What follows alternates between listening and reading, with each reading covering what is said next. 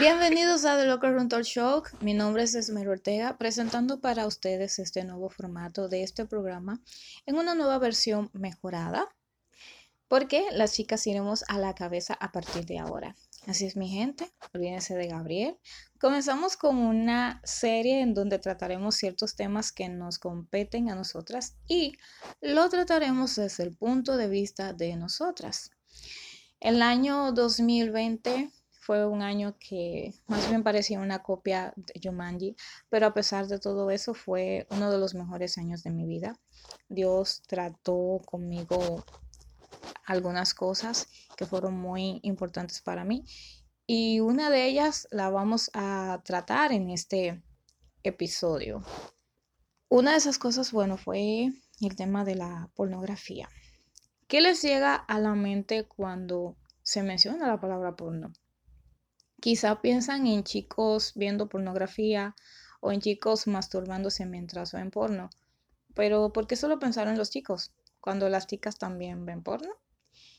Ah, sí, así es, las chicas también ven porno y las chicas cristianas. Y ustedes dirán, ah, pero ¿y cómo es eso posible? ¿Es en serio? Y más cuando existen muchas de nosotras que con solo mencionar la palabra pene, pues ya están o estamos rojas de la vergüenza. En esta ocasión vamos a invadir tus sentidos y te vamos a sacar del pensamiento, si eres chica, de que, de que estás sola con tu lucha. Sí, porque muchas creen que están luchando solas. Queremos que puedas sanar esas heridas que se han abierto por algo que llevas algún tiempo guardándolo sin poder decirle a nadie el cómo te sientes ni siquiera poder decirle que estás haciendo algo que sabes que va en contra de los principios bíblicos, pero que sientes que no puedes dejar de hacer. Quizás ves pornografía porque aún no has experimentado con el sexo. O puede ser que ya lo hayas hecho y te convenciste de que es más fácil escapar de este modo, cayendo también en la masturbación, porque así evitas fornicar con alguien de carne y hueso. Y crees que, bueno, que eso es una salida. Entonces, si tú piensas que este episodio puede ayudar a alguien, no te lo puedes perder. Y si estás pasando por lo mismo, tampoco te lo puedes perder. Esto es The Local Rental Show y esto empieza right now.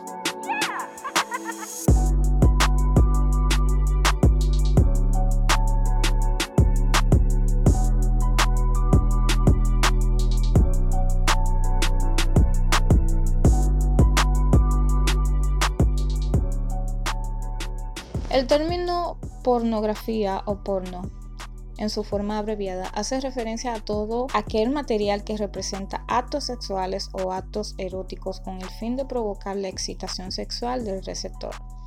Desde la década del 1970, el cine pornográfico se ha desarrollado hasta convertirse en el género erótico más típico. La pornografía se manifiesta a través de una multitud de plataformas, tales como la animación, el cine, la escultura, la fotografía, la historieta, la literatura o la pintura, y ha logrado un gran auge en los medios, como las revistas pornográficas e inclusive el audio, o sea, sexo telefónico. Y últimamente, pues, el Internet. El término pornografía procede de las palabras griegas porné, que significa prostituta, aunque en la antigua Grecia nunca se usó. La pornografía y las representaciones eróticas se remontan a la antigüedad de la civilización, época victoriana. Luego abandona su carácter erótico artístico, aumentando su distribución. Muchísimas piezas de arte tienen contenido pornográfico, aunque quizás nosotros no lo veamos de esa manera. En muchas de estas piezas hay representaciones de los genitales y de lo que en la antigüedad se consideraba que era símbolo de fertilidad. Sociedades en sus tiempos antiguos como la India tenían sus representaciones secuales tales como el nudismo. Una gran parte era plasmada en el arte de sus centros ceremoniales. Sexo entre deidades, poemas épicos. Esto influyó directamente en las políticas morales y sexuales japonesa, china y tibetana. Para la antigua Grecia y los romanos la sexualidad humana era la base de la expresión artística. En la Edad Media, con la dominación del cristianismo, se entendía a la pornografía como una forma de lujuria y, por lo tanto, como un pecado moral.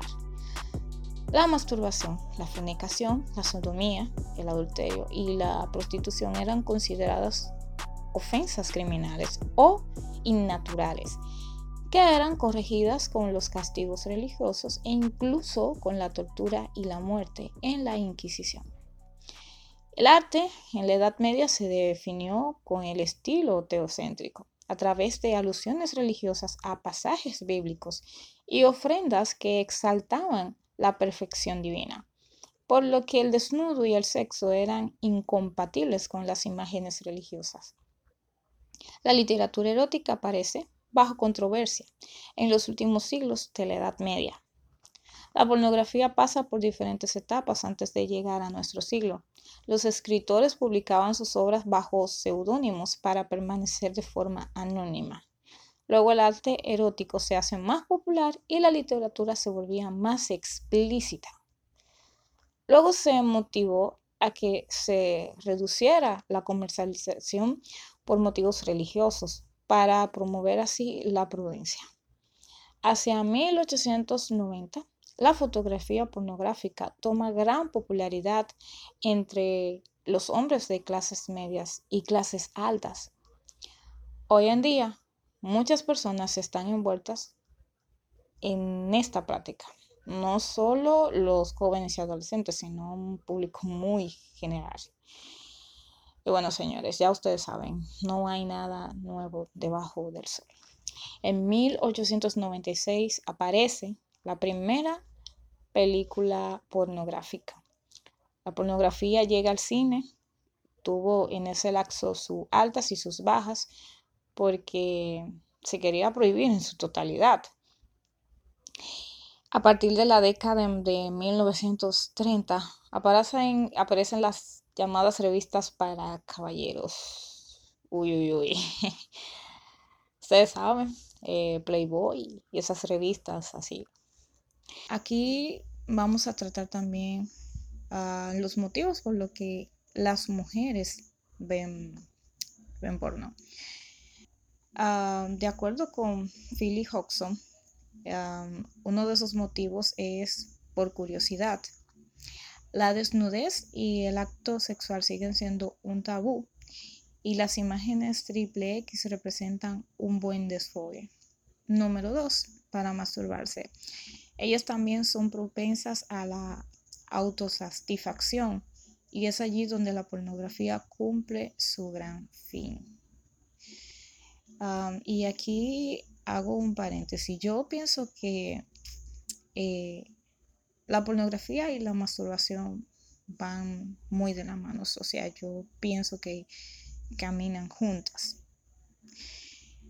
Y bueno, tercero, para aprender, muchas recurren al sexo por internet para aprender nuevas posiciones o prácticas cuando les aburre la monotonía de las relaciones con su pareja.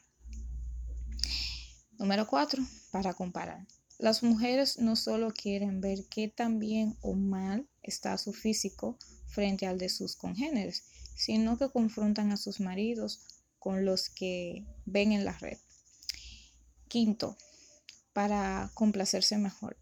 Ver la pornografía que les gusta a sus parejas les permite conocer más de sus preferencias eróticas. Por anatomía. Para muchas el pene conlleva, eh, miedo y desconocimiento. La pornografía les permite informarse de su variedad de formas, tamaños y funcionamiento. 7. Por el embarazo. Durante este periodo, muchas se vuelven adictas a la pornografía, al parecer por la descarga hormonal propia de su estado. Y una cosa que hay que que tener clara aquí es que la pornografía te muestra cosas que en realidad no son. O sea, el sexo no es así. hay cosas que se hacen en la, en la pornografía que ah, lamentablemente si una persona va con una con esa expectativa de lo que ve en el porno para estar con una persona una eh, pareja que tenga una relación que quiere iniciar lo que sea bueno pues se va a llegar se va a llevar una gran decepción porque el sexo no se maneja de, esa manera. O sea es un error eh, de la gente pensar que, sí, que, todo lo que, todo, o sea, todo lo que se ve en pantalla se puede hacer y como que la gente eh, lo va a disfrutar tal cual. El sitio YouPorn realizó una encuesta que demuestra que tras evaluar a 24 mil mujeres, se determinó que el 60% de las encuestadas dijeron que veían porno un par de veces al mes. Además, se disparó, la búsqueda porno para mujeres. Por su parte, Pornhub y S-Hamster han publicado sus informes anuales para 2017 y ambos sitios se han encontrado con que las mujeres vieron más porno en 2017 que en años anteriores. El informe de S-Hamster señala que el término más buscado para las mujeres en los Estados Unidos era papá, mientras el más buscado a nivel mundial era mamá. El resto del informe de Pornhub proporcionó algunas otras estadísticas interesantes. Lesbiana sigue siendo la categoría principal, lo cual tiene sentido porque no es solo una fantasía cliché para los hombres, sino también una de las favoritas eh, de las mujeres. Qué feo. Bueno. El informe anual de S-Hamster también reveló que el sitio tuvo un aumento del 2.4% en las visitantes femeninas y ahora las mujeres representan el 26% de sus espectadoras. El sitio notó que el número de mujeres que ven porno ha aumentado constantemente a lo largo de los años y se espera que esta tendencia continúe. De las más de 24.000 mujeres encuestadas, el 76% son consideradas mujeres millennials en edades de 18 a 34 años. El 57% se consideran heterosexuales y el 32% bisexuales. Los resultados de las de las encuestas mostraron que el 54% no ha hablado con sus amigos acerca de sus hábitos de ver pornografía y el 51% se sentiría avergonzado si sus amigos supieran que vieron pornografía. El 18% de las mujeres ven porno todos los días, otro 63% las mira semanalmente, algunas veces al mes y el 9% más de una vez al día. Precisamente esta última parte da pie para hablar algo muy importante que se mueve dentro de la iglesia. Solemos nosotros los jóvenes eh, y las jóvenes hablar de estos temas. No. Si no lo hacen las personas seculares, personas que no son cristianas, pues nosotros mucho menos. ¿Por qué? Por vergüenza, por el que dirán, ah, porque no queremos sentirnos juzgados. Y si se trata de nosotras las mujeres, pues peor todavía, porque somos más reservadas. Y otra de las razones, y aquí voy a mandar fuego, voy a mandar veneno.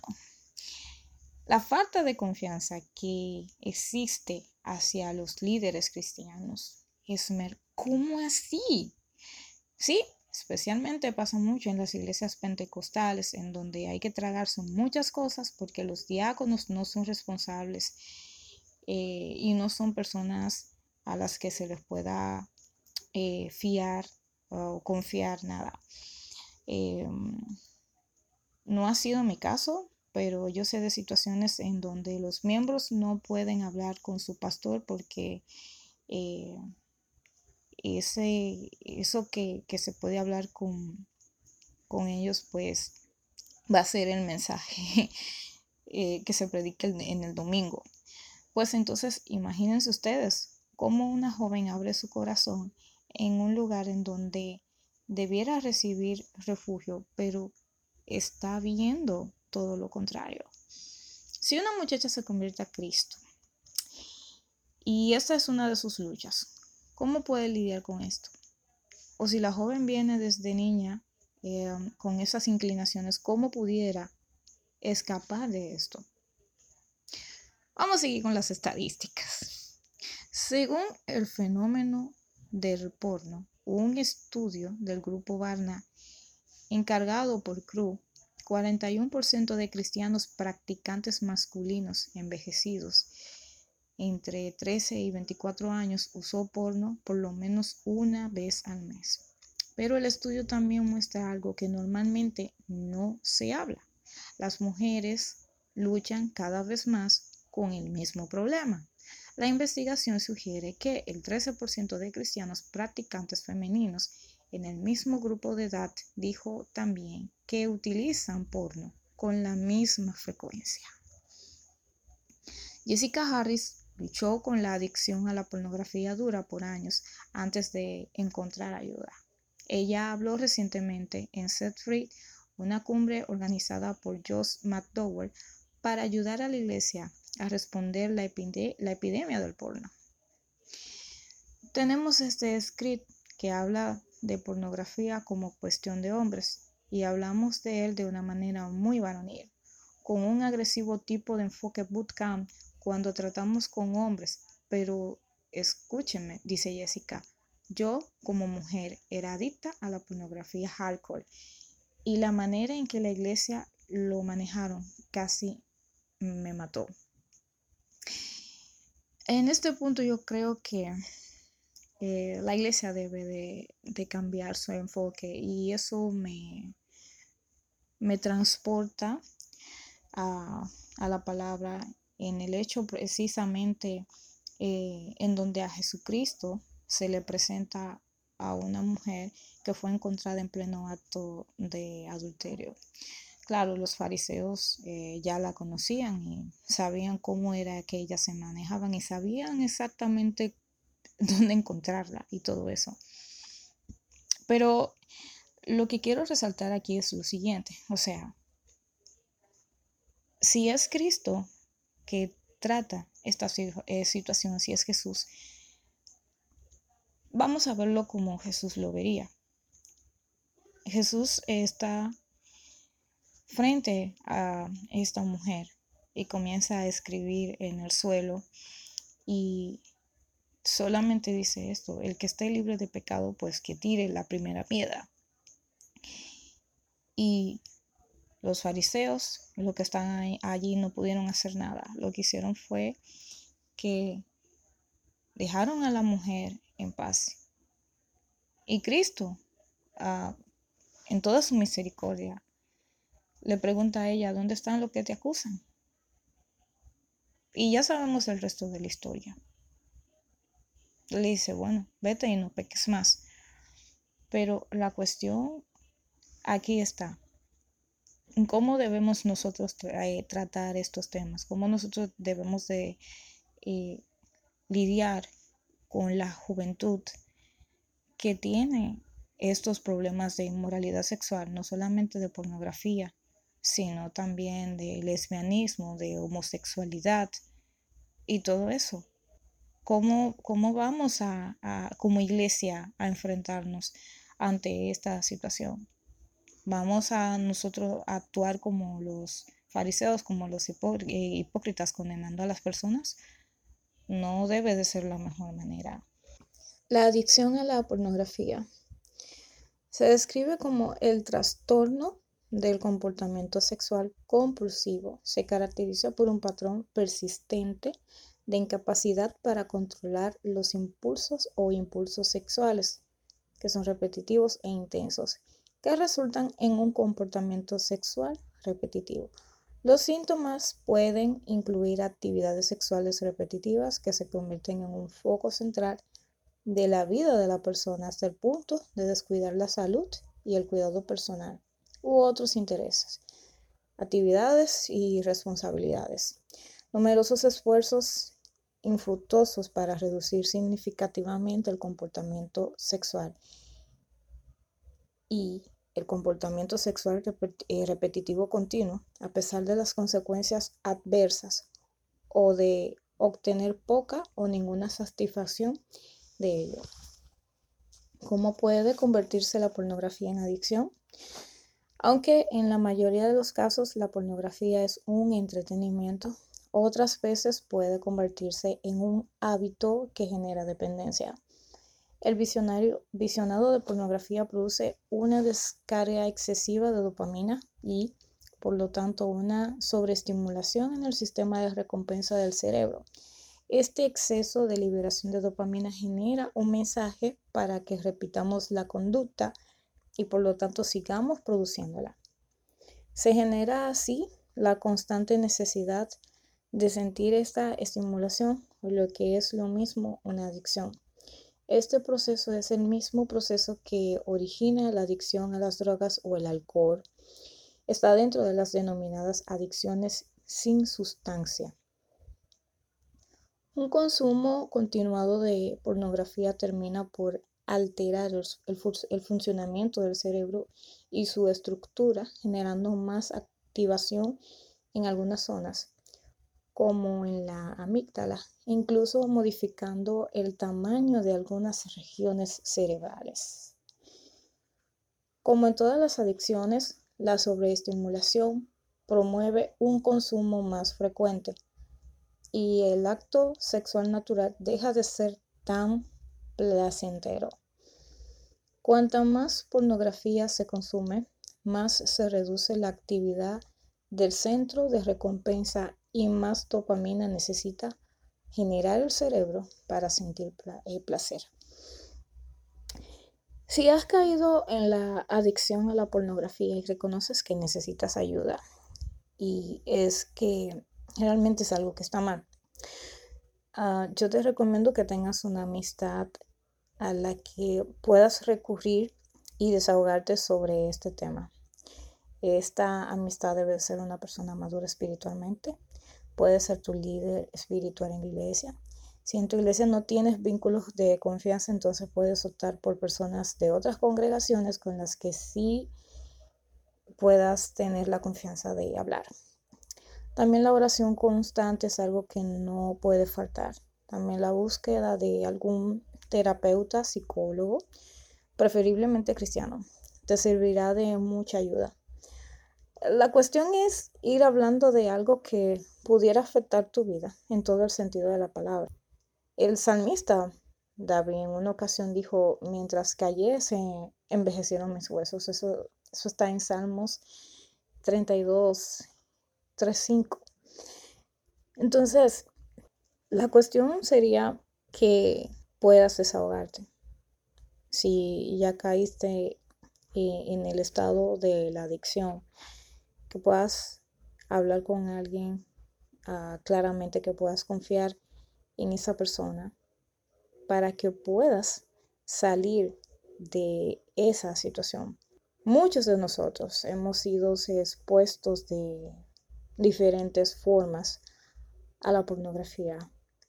Yo veía eh, pornografía a distancia, las películas que, por ejemplo, mi papá veía de noche en un horario en donde se supone que no deberían de haber niños despiertos. Y fue mi mamá la que un día se dio cuenta, pero nunca me dio una explicación del por qué eso estaba mal. Y aquí hago un paréntesis sobre esto. Los padres tienen que aprender a dar ciertas explicaciones a sus hijos conforme a su edad. Estar pendientes de qué ven sus hijos, con quienes juegan y qué juegan.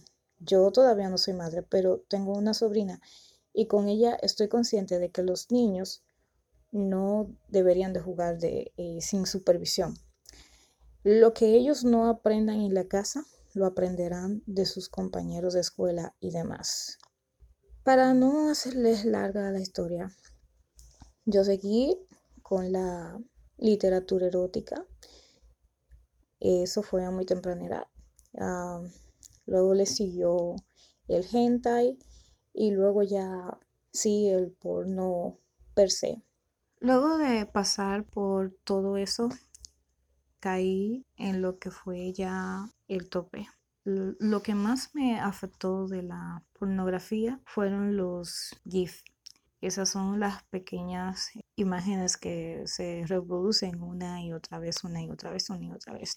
El Señor había venido trabajando conmigo ya sobre el tema de, de la pornografía. No porque nadie lo supiera y nadie me estuviera ayudando, sino que el Espíritu Santo hacía su, su trabajo porque yo trataba de buscar al Señor como, como podía. Pero ese día en donde dije eh, basta fue precisamente el día donde yo me, me pasé de la raya conmigo misma. Y sucede que había caído en la masturbación, no había podido dejar de, de masturbarme en esa semana. Era algo descomunal porque en un mismo día eran varias veces, muchas veces, hasta que en una dije, no, no, no voy a seguir haciendo esto. Y cuando pensé en esto, mis manos comenzaron a temblar. Fue algo muy fuerte para mí porque era algo que era visible. Y me quedé como paralizada y me hice la pregunta, Dios mío, ¿qué es lo que me está pasando? Y ahí el Espíritu Santo me habla y me dice, te estás volviendo hipersexual. Esto era una palabra que yo nunca hubiese escuchado. Y lo que hice fue que la busqué en Google y cuando la busco en Google encuentro eh, precisamente esto. Y dice que la hipersexualidad es el aumento repentino o la frecuencia extrema en la libido o en la actividad sexual. Aunque la hipersexualidad puede presentarse debido a algunos problemas médicos, al consumo de algunos medicamentos y a la ingesta de drogas, en la mayoría de los casos la causa es desconocida. Trastornos de la salud, tales como el trastorno bipolar, pueden dar lugar a la hipersexualidad y el consumo de alcohol y de algunas sustancias adictivas puede afectar el comportamiento sexual en algunas personas. La hipersexualidad se caracteriza por una frecuente estimulación visual que hace que el individuo exacerbe su natural sexualidad hasta la adicción. Esto provoca que se autoestimule genitalmente y alcance el orgasmo o bien escale en mayores grados de, de placer. Eso era prácticamente lo que estaba pasando conmigo. También dice que en ocasiones la hipersexualidad va acompañada de sentimientos de malestar y de culpa. Los hipersexuales pueden tener problemas laborales, familiares, económicos y sociales. Su deseo sexual les obliga a acudir frecuentemente a prostíbulos, comprar artículos pornográficos, buscar páginas sexuales en Internet, realizar con frecuencia llamadas a líneas eróticas, buscar el contacto sexual mediante citas a ciegas, entregarse al sexo ocasional con desconocidos, sexo, sexo con animales, que es ofilia, y hacen que su vida gire en torno al sexo. Ninfomanía y satiriasis son conceptos de, de, la, de hipersexualidad que ya han sido eh, sustituidos por, por esta palabra, porque realmente la palabra ninfomanía solamente se usaba para las mujeres, pero ya la palabra hipersexual eh, se usa para los dos. La hipersexualidad eh, también se manifiesta en individuos sanos y se presenta por cortos periodos en que la testosterona o estradiol presenta máximos niveles. Yo sí, yo fui bastante sincera con el Señor. Y le dije, mira, yo no quiero pasar por esto. O sea, no, yo no, quiero estar así, no quiero estar en el mundo eh, con una pareja hoy, con otra pareja mañana, o, siendo infiera a, la pareja que tenga simplemente por el hecho de, querer de tener sexo y todo eso.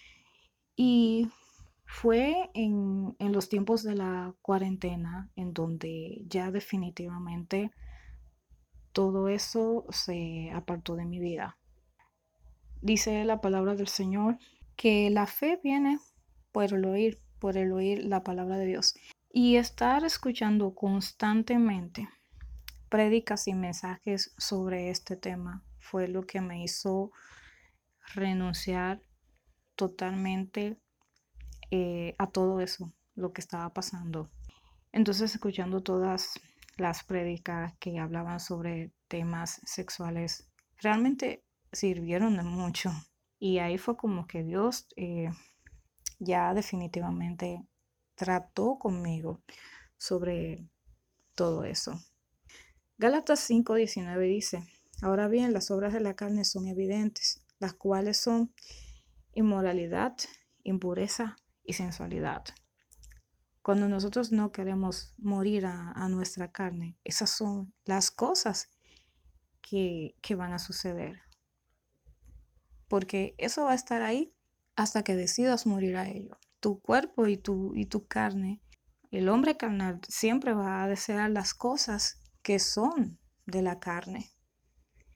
Y Colosenses 3 al 6 dice, por tanto, considerad los miembros de vuestro cuerpo terrenal como muertos a la fornicación, la impureza, las pasiones, los malos deseos y la avaricia, que es idolatría pues la ira de Dios vendrá sobre los hijos de desobediencia por causa de estas cosas. No siempre vamos a tener un pasaje bíblico que diga, la pornografía es pecado, tienes que dejarla. La masturbación es pecado, tienes que dejarla. No siempre vas a tener un, pasaje bíblico para, para cada una de esas cosas. Pero aquí en estos pasajes se habla de inmoralidad sexual. Y todo lo que tenga que ver con la inmoralidad sexual ante los ojos de Dios es pecado.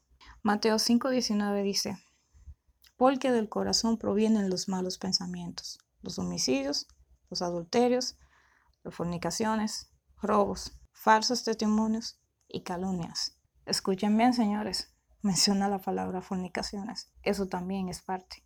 Todo lo que tenga que ver con eso, delante de los ojos de Dios, está mal. ¿Y dónde se alberga todo eso? En el corazón, en nuestro corazón tanto como chicos como las chicas, estamos propensos a, todas estas cosas. Aquí voy a hacer un, paréntesis con esto. No es solamente cuidar a, a, las chicas porque son chicas en un sentido. También hay que cuidar a los chicos. Pero en este sentido, las chicas también tenemos eh, eh, o podemos tener esta clase de problemas igual que los chicos. Y voy a responder una pregunta que quizás algunas personas se han hecho. ¿Las mujeres son tan sexuales como los hombres? Sí, las mujeres somos tan sexuales como los hombres. ¿Podemos llegar a tener pensamientos como los hombres eh, así que, que piensan mucho en sexo? Sí, la respuesta es que sí. Y de hecho, en la Biblia está la historia de la mujer samaritana que se encuentra con Cristo en un pozo y Cristo le dice, tú has tenido cinco maridos y el que tienes ahora no tampoco es tuyo. Primera de Corintios 6, 18 dice, huid de la fornicación. Todos los demás pecados que un hombre comete están fuera del cuerpo, pero el fornicario peca contra su propio cuerpo. Por mucho tiempo yo mantuve una apariencia de una persona que no fallaba, que no cometía nada, que no hablaba de sus errores por miedo precisamente porque no encontraba una persona con la que pudiera quizás confiarle los mis demonios internos.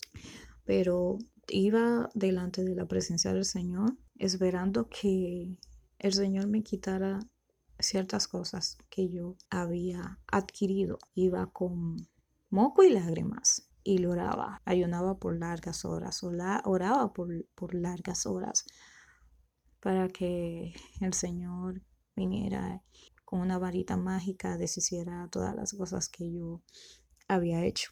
No entendía, no quería entender, porque oraba al Señor pidiéndole esto, pero no quería renunciar. No quería renunciar a ciertas cosas, no quería renunciar a ciertas prácticas. Y esas prácticas eran secuelas de la pornografía, aunque ya no usaba la pornografía, pero habían secuelas todavía. Y en Mateo 16, 24 dice, entonces Jesús dijo a sus discípulos, si alguno quiere venir en pos de mí, niéguese, a sí mismo, tome su cruz y sígame. Ahí estaba el problema. Pero ahí es que se demuestra ciertamente si tú eres o no eres cristiano. Cuando tú decidas seguir a Cristo, cuando tú decides morir día a día a tus placeres, cuando tú decides día a día no dejarte arrastrar por lo que te está dejando arrastrar. Cuando tú decides negarte a ti mismo y seguir a Cristo. Y decir, no, espera, ya no soy yo que vive, sino que es Cristo quien vive en mí. Como lamentablemente los jóvenes nosotros no hablamos de estas cosas, no somos muy dados a, a expresar todo esto, salvo a que, bueno, la iglesia se entere de alguna u otra manera de que fulanito cayó en pecado con perenceja y esa clase de cosas. Pero la iglesia debe de trabajar ya de una manera diferente, no solamente por el pecado eh, de inmoralidad sexual que tiene que ver con la pornografía, sino también con la homosexualidad, lo que es eh, el lesbianismo y todas esas clases de cosas que se derivan de esos pecados es importante que la iglesia se prepare mejor para manejar estos temas, que se hable con, los jóvenes, con los adolescentes sobre esta clase de situaciones, sobre la masturbación, sobre la pornografía, de manera de, prevención. No es solamente decir, miren chicos, esto es eh, pecado, o a Dios no le agrada esto. Sí, pero diles por qué a Dios no le agrada eso. ¿Por qué razón? O sea, ¿qué pasa? ¿Cuáles son las consecuencias de cada una de esas cosas?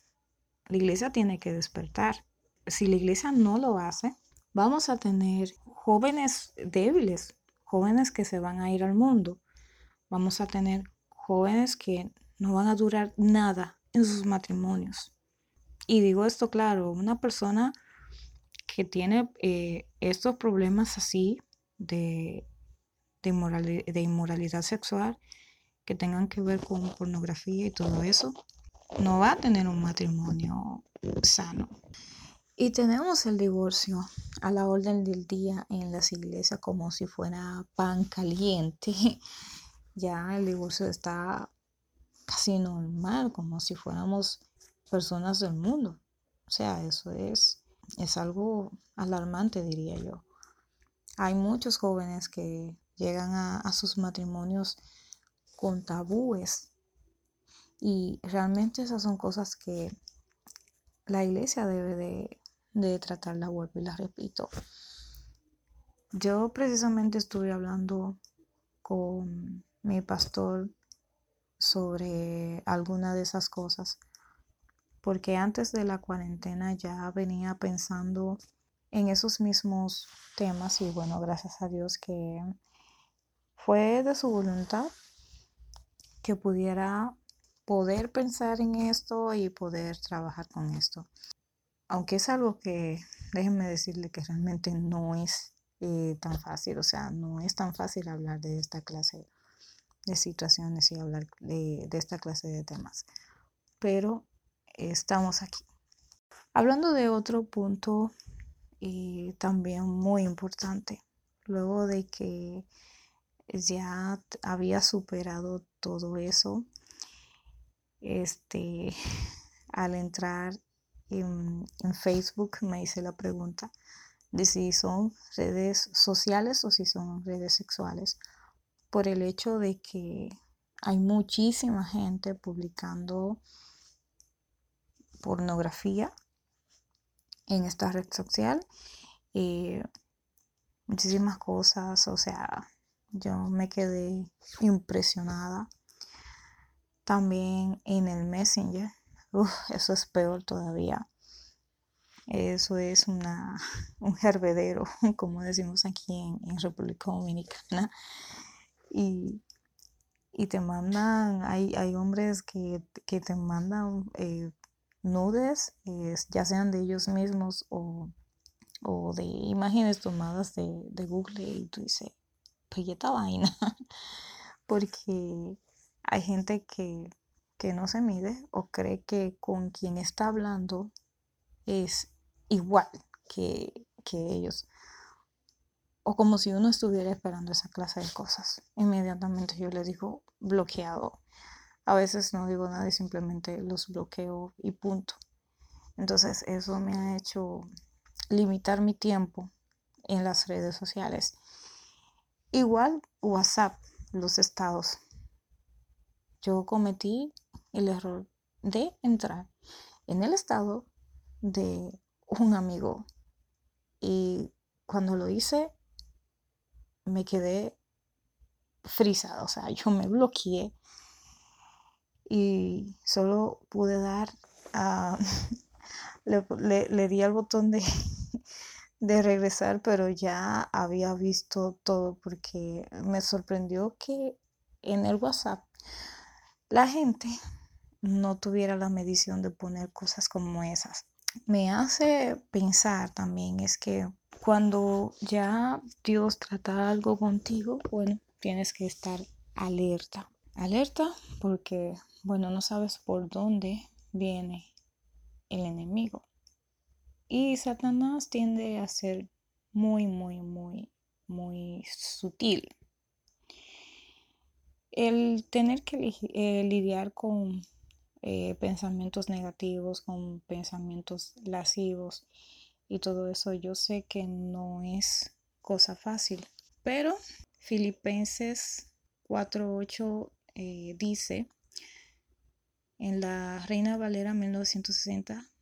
Por lo demás, hermanos, todo lo que es verdadero, todo lo honesto, todo lo justo, todo lo puro, todo lo amable, todo lo que es de buen nombre, si hay virtud alguna, si algo digno de alabanza, en esto pensad. Me gusta también la versión nueva traducción viviente que dice, y ahora, amados hermanos, una cosa más para terminar. Concéntrense en todo lo que es verdadero, todo lo honorable, todo lo justo, todo lo puro, todo lo bello y todo lo, lo admirable. Piensen en esas cosas excelentes y dignas de alabanzas. Yo había escuchado que las imágenes pornográficas se quedan en tu cabeza por más de 10 años. No puedo decir específicas que pueden venir a, mi cabeza, pero gracias al, Señor, pero sí hay personas que eh, son cosas que no pueden sacar de su cabeza. Pero todo esto es gracias al trabajo redentor de Cristo, de cómo Cristo trabaja con nosotros a través de su Espíritu Santo. Y lo que Él quiere es que nosotros claramente estemos bien y vivamos una vida de santidad. Él sabe de las cosas que nosotros tenemos necesidad. Quizás hubo un momento en donde yo me pregunté muchísimas veces el por qué tenía que pasar por las cosas que pasé. Y luego de un tiempo entendí que Dios lo permitió. No fue que Dios lo quiso así. Y gracias a eso he podido hablar con otras personas que han estado pasando quizás por lo mismo que yo pasé. Puede ser en menor escala, puede ser a mayor escala, pero ha servido para hablar con esas personas eh, especialmente chicas que han estado en la misma condición de pecado. Y nada, señores, para mí ha sido un gusto, un placer estar en este episodio en el día de hoy.